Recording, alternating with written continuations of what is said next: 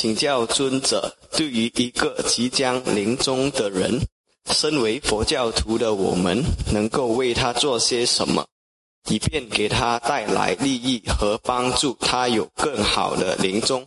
简单说，是请尊者讲解上座部佛教的临终关怀是怎样的呢？谢谢尊者慈悲开示，谢谢。这是一个很重要的课题，因为在我们佛教里面，一个人的临终非常的重要。有多重要呢？因为它就是决定是另一个生命的开始，它会影响呢决定下一个生命的开始。所以至于下一个生命会投生到哪里去，那。有赖于他的临终是怎么度过，最特别是临终最后一念，这是非常重要。所以呢，对我们来说呢，这是嗯很重要的课题。如果我们在临终的时候没有把持好，一个人在临终的时候没有把持好，那他就好像他即使是有些时候一辈子做了很多好的事情，但是就是最重要的关头他没把持好，那这也会导致他嗯。下一个生命，嗯，不能够有很好的投生。这种情形就有像考试一样，一个人他可以很会读书，但是呢，他在考试的时候最重要的时候呢，他不行了，啊，他慌了，那也不好。嗯，那些有些学生很勤奋的，也很聪明，但是呢，临场表现不好的也不好。嗯，同样的，就像一个足球员一样，他很会踢，但是呢，他的临门一脚不行也不行。那就像一个人他去踏飞机了，但是呢，就现在当然不会发生了，这个时代很少。但是呢，如果说人家上错飞机啊，一去就不回头了，要那要到了那边才有可能回头。所以有些时候是这样：如果一个人他投身选刚好走进一个错误的生命，很艰苦的，那么呢，他就没有办法，他就那一次那一辈子，如果是堕落苦界啊，就是苦界；如果是投身好，就是好。所以这有点重要，所以不只是说临终给他一点安慰，还是什么，他是决定他下一个生命。所以他的情形是这样：我们如果知道一个人临终的那个过程，他最后的那个我们讲树行星最后最后的心路过程的时候，嗯，最后的心路过程通常都是五个树行星，比较弱。平时我们在造业的时候，树行星是我们讲教完了。那个造业的心，通常我们的心路过程呢，正常的心路过程呢是七个。那么不要讲禅定的心路过程，一般的嗯心路过程呢，我们的造业的心啊，属性心是七个。那临终的时候呢，因为它比较弱嘛，它就是五个。那最后的时候呢，那一个会决定啊，就在那个时候看他冒那个过程啊，临终的时候呢，他看他冒什么？哎，有可能出现的是。一种是业，一种是业相，一种是去向。业呢，就是仿佛他那个时候还在造的。那个时候呢，比如说，如果他临终的时候还在念不当萨那个伽米，那个还在念，那那就 OK，那个是业的业作用。那如果是他，比如说他想起他那个时候他供佛啊、供身啊、供袈裟啦啊，那个时候他看到那一幕，或者是那个袈裟啦，或者是那个花啦，那我们叫做业相。嗯，总是伽马，伽马尼米达，伽马伽马是业，伽马尼米达是业相。那么呢，有一种情形呢，就是他可能出现的另一种情形，是他要投身的地方出什么？那个那个影像，比如说要投身胎，他看到的胎，一个红红这样子的东西啊，有可能，嗯，有可能看到要投身天界啊，看到天神啊，看到天上的那些呃景象啊等等。也有一种情形呢是。比如说要堕落苦界，那要堕落畜生道，可能看到森林啊之类的；要堕落阿修罗道，有些时候看到像海呀、海边或者是什么。然后如果堕落地狱，那可能地狱里地狱之火啊，或者是这种地狱的景象啊出现，很恐怖的景象出现，很有可能。所以这种叫做去向，嘎地米达。所以这个呢会，如果我们明白这个生死的这个过程呢，它这个影响到他他下一个的。下一个的那一辈子，他这一个最后的那个树行星，它的那个果报的运作呢，就是在未来的时候，第一个果报星，我们叫结生邪生世，那么把第三例，那么还有他一辈子的有分星，就是巴旺嘎，还有他最后那一辈子的那个最后一个临终的死亡行舍就地，那么这都是他的那个状态，那个取的目标呢，都是根据你临终的那个数行星的。所以从这方面来说呢，他就决定了下一个生命了。啊，比如说我们说，如果一个人他升起善业的话，我们要明白这个，我们才明白我们要怎样帮助，为什么我们要这样子帮助别人投生。等一下我再回到帮助别人投生，我们要明白投生的那个运作。好，那么呢，假使说 OK，他都是善业成熟啊，投生做人，啊，投生做人，那么投生做人。也有差别的。那如果他临终的时候出现的是，比如说有慧根，那么呢，很清明，有清明的心，或者他的那个不管是什么，啊，他是浮现的那个业，啊，那么呢，他下一个那一辈子的那个结生心、有分心跟死亡心，都是有慧根，都是有慧的。那么呢，这样的人呢，他是比较聪明的。啊，投生就是比较聪明的，生下来就是比较聪明的。那么，如果一个人那个时候是这样子，他冒的情形是没有没有会的，那么呢，他来世呢就可能比较笨，是这样子的情形。那么一辈子的情形就就这样定下来了。那个就甚至有些时候性格也定下来。比如说，嗯，临终的时候呢，如果升起的是，那么或者是他。这个当然，他这个身体跟他过去也也要看他造业了啊啊！这个他那个造业的时候的状态是，如果是有喜悦，他为什么做布施啊？他过去做布施的时候有喜悦，比如说一个人他做布施的时候，他有喜悦有智慧，那么呢，这样的因力量呢，在临终的时候他还在冒出来啊。如果冒出来的时候呢，是属于这一类的，那么呢，他未来的投生呢啊，他就是比如说比较容易微笑啊，比较。嗯，比较容易升起喜悦，有些人比较容易笑的。那有些人是，如果是他在累积善业的时候呢，是平淡的、舍心的、平平静静的，或者是比较没有特殊的感觉的。那么呢，他投生的时候，如果一个人的投生结生心是没有喜的，是舍的，那么呢，舍舍受的，那么呢，他那一辈子呢，就会比较平和，或者是比较不会，比较不会笑。嗯，有些人你看他比较爱笑，有些人比较不会笑。嗯，这也是有的。那么呢，如这个才是说是善业，所以那个业呢，有些时候呢，它会在临终的时候，那个时候它要冒出来，它再再很像重温一下的那种情形会出现，那它会重温一下的，所以那个时候什么样的情形它浮起，然后重温一下呢？啊，那个那个有点重要，那个有点重要，那这个是可以不可以掌控呢？如果有新的培育的人呢，是比较能够掌控的。没有新的培育的呢，就是看他碰巧了啊，因为你一辈子招了很多的三业、二业、三业、二业，那就看临终的时候呢，哪一个业比较强，然后冒起来。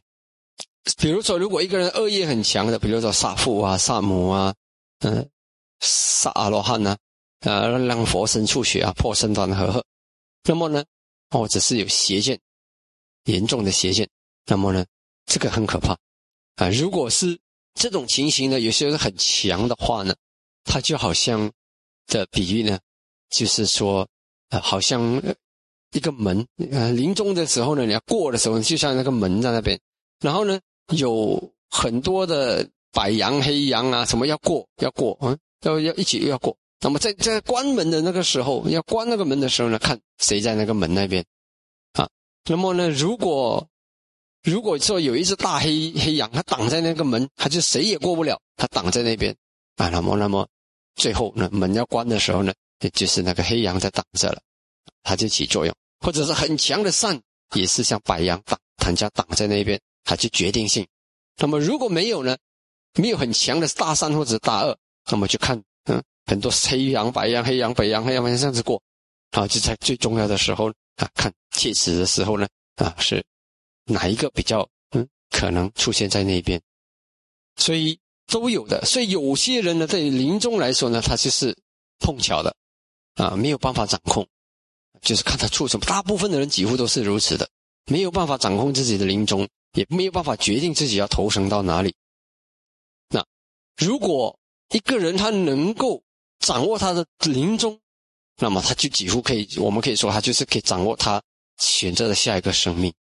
那么呢，通常呢有受过法的训练的人，新的培育的人呢，他可以啊，可以通过，比如说，如果一个人他的禅定的自在很强，那么呢，他可以决定我要投身到梵天界，我要到初禅天、二禅天、三禅天或者四禅天。那么临终的时候呢，他就入那个定。如果他入四禅，在定中，他过投生了，那么呢，他。肯定他就是投身在四禅天，叫四禅天梵天身。那么，如果一个很有功德的人，比如说，在这个中部里面，桑嘎尔乌巴巴蒂苏达这边有讲到，一个如果有信心、有戒、有法的学问，嗯，有慷慨、有布施的啦，慷慨，还有智慧，智慧特别，特别是指嗯观禅的智慧。那么呢？这样子的人，如果他常常发愿、发愿、发愿，他要投身到哪里？他要投身到哪里？那么呢，他可以如他的愿投身到他要投身的地方。当然，如果要投身到梵天界，当然靠这个还不够，还要累积这个禅定的力量啊，以那个定的力量投决定投生。好，所以这个呢是说，如果一个人的心他有这种功夫，他有这种造诣，有这种功德。那么他就很容易了，他可以自己决定自己的生命，啊，最多如果我们遇到这样子的人呢，最多只是提醒他一下。比如说我母亲临终的时候，啊，我的工作就容易得多，因为呢，我只是跟他讲啊，你现在修这个，嗯，如巴萨达嘎啊，如巴萨达嘎修气色观法，气非色观法，我叫修修观禅。好，我那可以观吗？他点头，嗯，可以观，所以就很容易了。我就在他临终的时候呢，我就把他的。因为最强的功德就是观禅的功德嘛，那我就引导他，带起他那个观禅的智慧，那么这个是最好的投生，以观禅的智慧投生肯定是最好的，啊，来世也是很聪明的，而且如果观禅的智慧投生，推投生过去也是想也是继续修的了，就是继续在那边修的，所以这是非常好的条件，而且一开始那一个生命的开始，如果说他的结生式是以在观禅的力量产生这个结生式。那他那一辈子是很聪明的，领悟力非常高的，很快在那一个那一世里面要解脱要什么就很快，很有力量。所以这个是如果一个人是有嫡子的，那我们呢，我们的工作呢是可能在旁边就很容易，只是提醒他或者引导他，然后呢要让他能够走进那个最好的状态，把他的心带得最高，让他最有力量的功德起作用。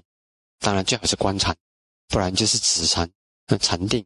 不然就是像比如说在缅甸呢，他们就有这种传统，就是一个人啊，他把他自己一辈子做的那些功德好事啊写起来，然后在本子里啊放在他的床头。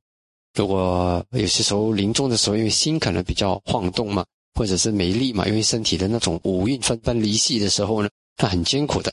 那个时候呢，他就找一个人读给他听啊，以前你做过供养啦，什么啦什么，他通过这样子带出他的回忆。带出他的回忆呢，也就是让那个功德呢再次的重演一下，那个记忆重演一下。那么你如果能够在让他在临终的时候呢，那个功德重演一下，那么呢，那个可能性就是临终最后一刹那，还是那个业在起作用。你帮助他，帮助引导那个业在成熟，引导他再重复重演一次，啊，这个是很重要的一个一个善巧。啊，当然也有很多种方法。如果一个人他想不起他的功德，他怎么样都想不起。那么有些时候呢，我们也可以给他一些简单的引导，比如说教他念皈依佛、皈依法、皈依僧。如果一个人在临终的时候是念这三皈依，他投生，那他的法缘会很强，啊，他的法缘会很强，他的心会倾向于三宝，他下一个生命心很自然的会倾向于三宝，啊，这是很重要的一点，啊，倾向于三宝有什么好处呢？那当然很好了，嗯，你一投生，你的心就接触到善法。就会小小在一个佛教家庭里成长，就是嗯守戒，嗯守五戒，那很好。像我们这里的孩子年纪小小就会懂得放生啊，守五戒啊，很好。啊。这种是一个，然后他就是他那一个生命就一直善的转成效果就起作用，multiply，善的转成效果就就起作用，呃，这是很重要的一点。那基本上它的原理呢，就是我们尽可能把一个人的心。带到最高，啊，尽可能让他最有力量的功德引发出来。那么到底怎么做呢？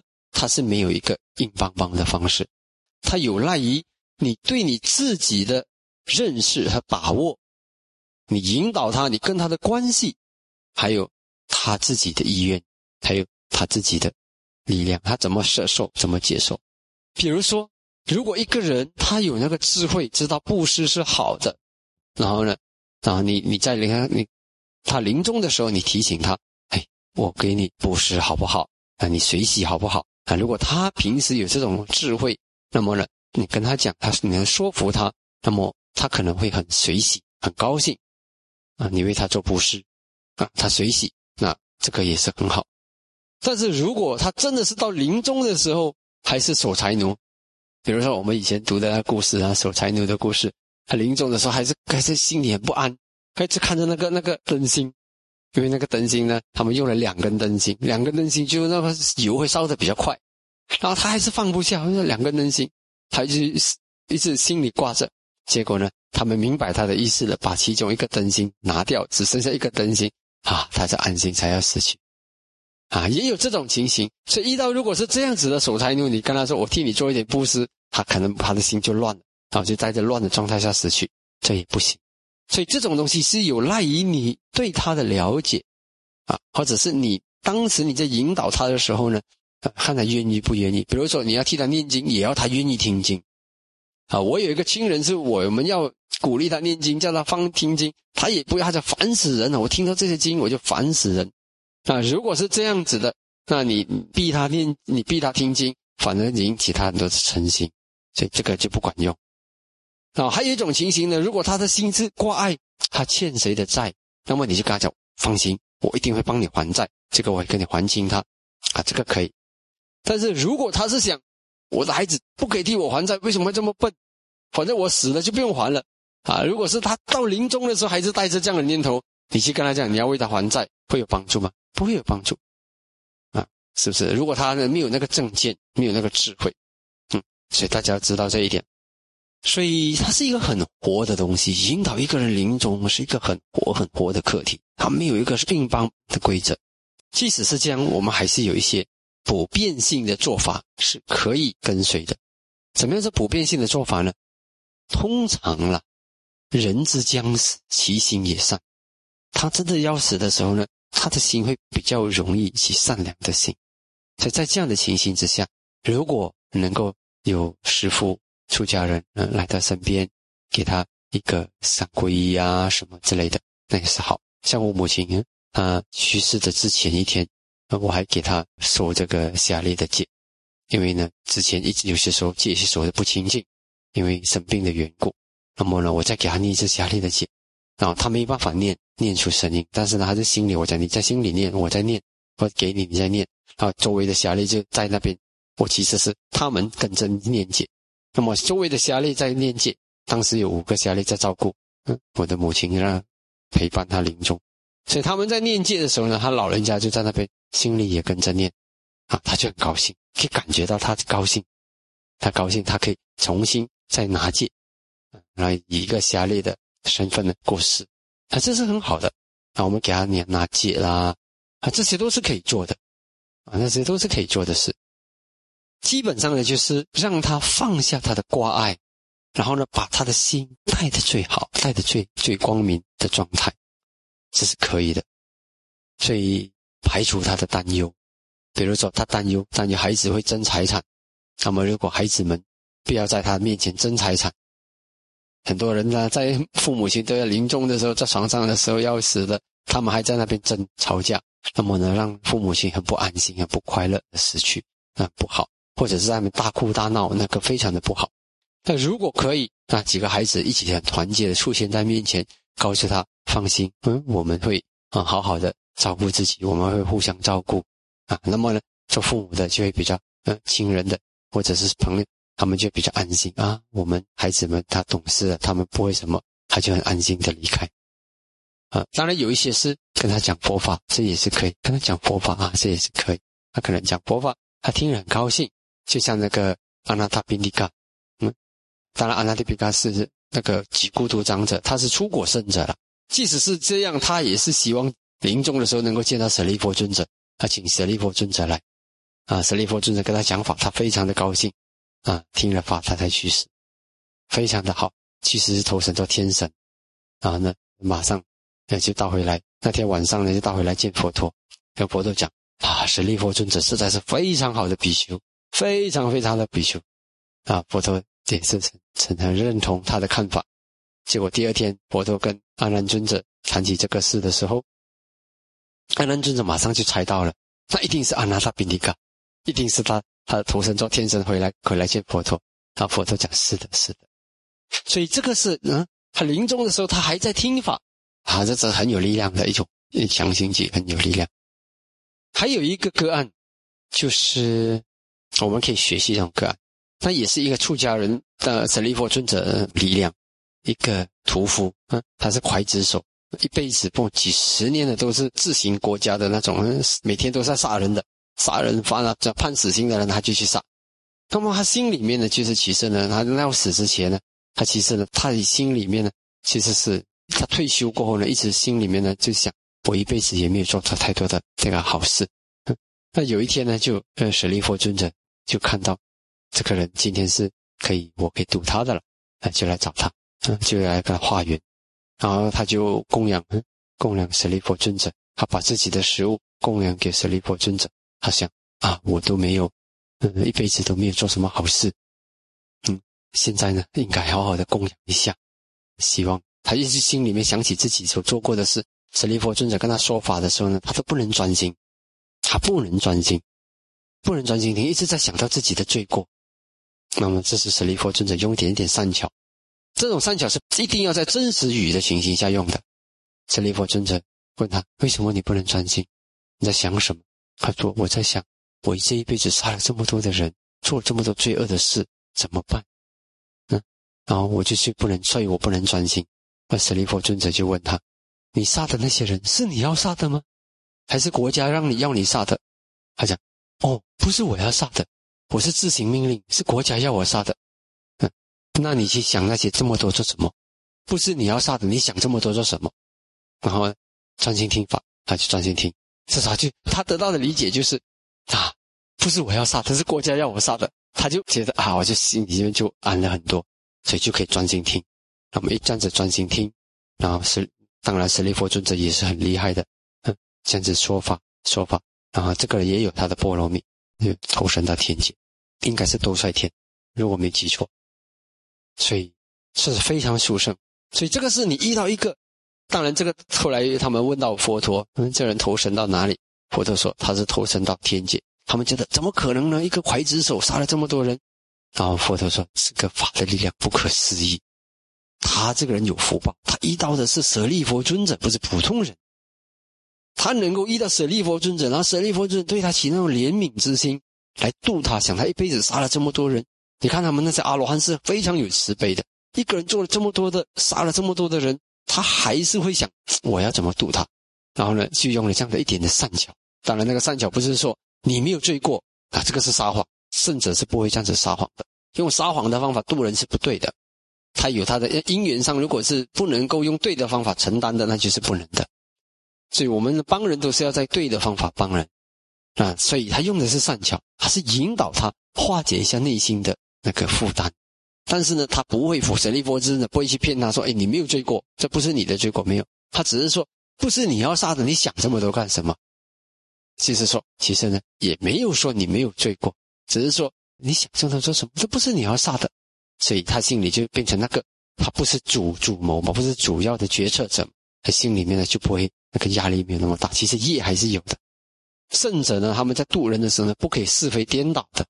什么善巧都好，都不可以把黑黑白颠倒，不可以。他可以用善巧，可以尝试引导那个人把他的那个心理的压力啊，容易移开。但是呢，不能够欺骗的，所以这也是很重要的一点。所以从这方面我们可以看到呢，基本上呢，他没有一个定的死刻板的规则，没有。嗯，就是看你怎么读。那这方面的例子也很多的了。简单讲呢，就是每一个人你要去帮一个临终的人。就看你的力量到哪里，你的力量到哪。如果你能够对他起慈悲的心，因为他很恐惧、很害怕了，你能够散播慈悲给他。如果你甚至有禅定，用定力禅定的定力，专门供他一个，就是全部慈心，只是给他一个，给他很大的那种安慰，内心的安慰和力量。那么呢，因为这个力量，他会心会好一点起来。那么好一点起来，你再跟他讲法，这也是一个方法。所以很多很多的，所以简单讲的就是，你要看你的力量到哪里，你把你的力量发对，你能够对他的影响力发好，他发挥的最好，然后让他去。那这个是知己知彼，你知道自己知道他，然后去做。然后如果什么方法也不确定，那可能就是念经吧。如果他愿意听，但愿他会听这个经。也许他平时不要听，可是临终的时候呢，人。要死的时候，就是心会善心会升起的。你给他柔柔的捏一点筋，他可能感觉很舒服，这是一点。然后，如果自己自己发现自己的力量不够，能够请一个比较有力量的人来帮他，这也是一个很好的。嗯，这样。那如果能够让他在临终的时候还能够做一些供养的布施，那也是很好的。因为近的业嘛，有一种业，它就是近业。靠近的业呢，它通常它成熟的几率也很高，这是一点。嗯然后化解他的那种忧愁啊、内疚啦，那些要化解。那怎么化解呢？啊就看你的对法的掌握。然后呢，怎么样的能够让他摄受那个法？最强的力量还是法。